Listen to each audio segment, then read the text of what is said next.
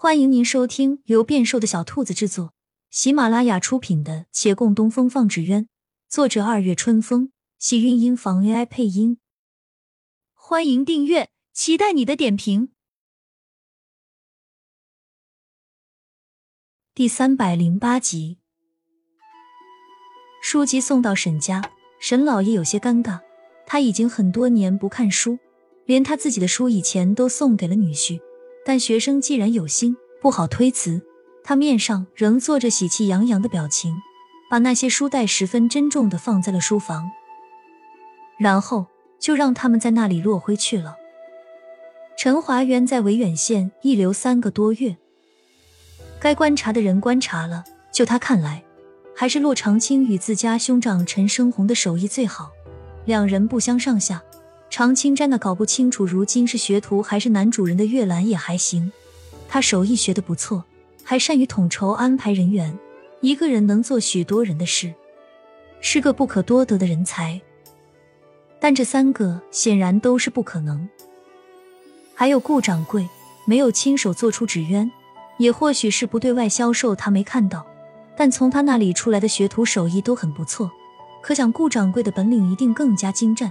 他又去找了几趟，但都没能说过他。到最后绕着绕着，全是自己主动提出了告辞。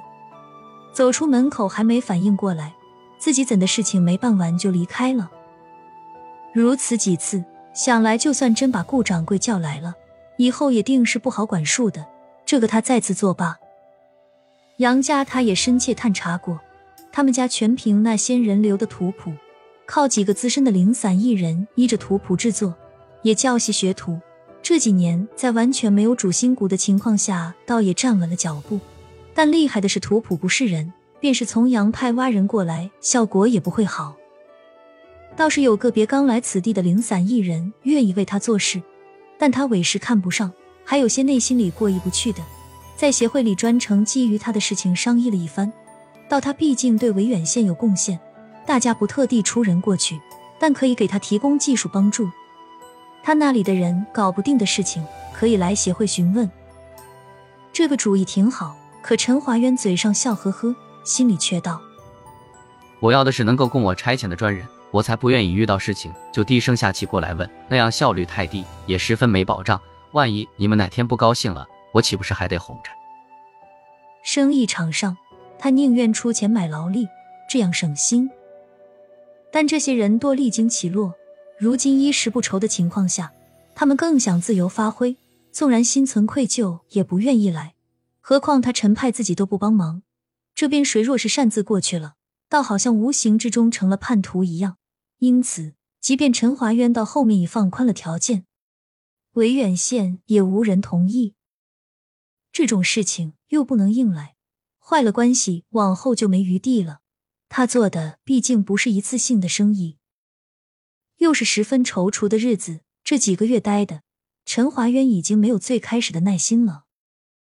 而经过这些时日的验证，外面已经充分证明了器械化生产是很赚钱的，这也会是未来趋势。他更不能放弃，但也更加焦急。已经有不少商人盯着维远县这一块肥肉，这是尚未开掘的金山。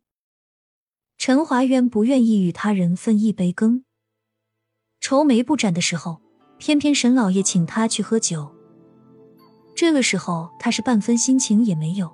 但他在外一向维持着和气的形象，也因着要注意这形象，很多不想做的事情都没法推脱。他携着礼物闷闷不乐的来了，见面后就保持着笑脸，心不在焉的与老师谈话。然而沈老爷今天并非专程请他来喝酒，他也有所料，不待对方开口问，先有意无意的解释说。自己要做器械化的模式，对纸鸢一行是有好处的。沈老也不关心这些，他自己本也做了多年生意，哪个生意人不看钱啊？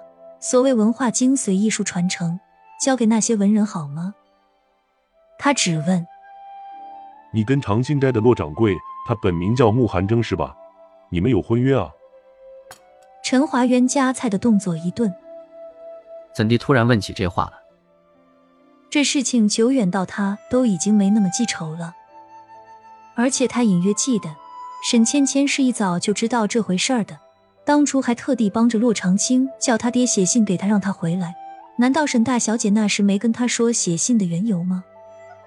他不好多问，只奇怪的点点头。现在没有了，婚约退掉了。沈老爷轻轻拍着桌子，退掉了。不对啊，我在你给我书卷中发现了一样东西。亲亲小耳朵们，本集精彩内容就到这里了，下集更精彩，记得关注、点赞、收藏三连哦，爱你。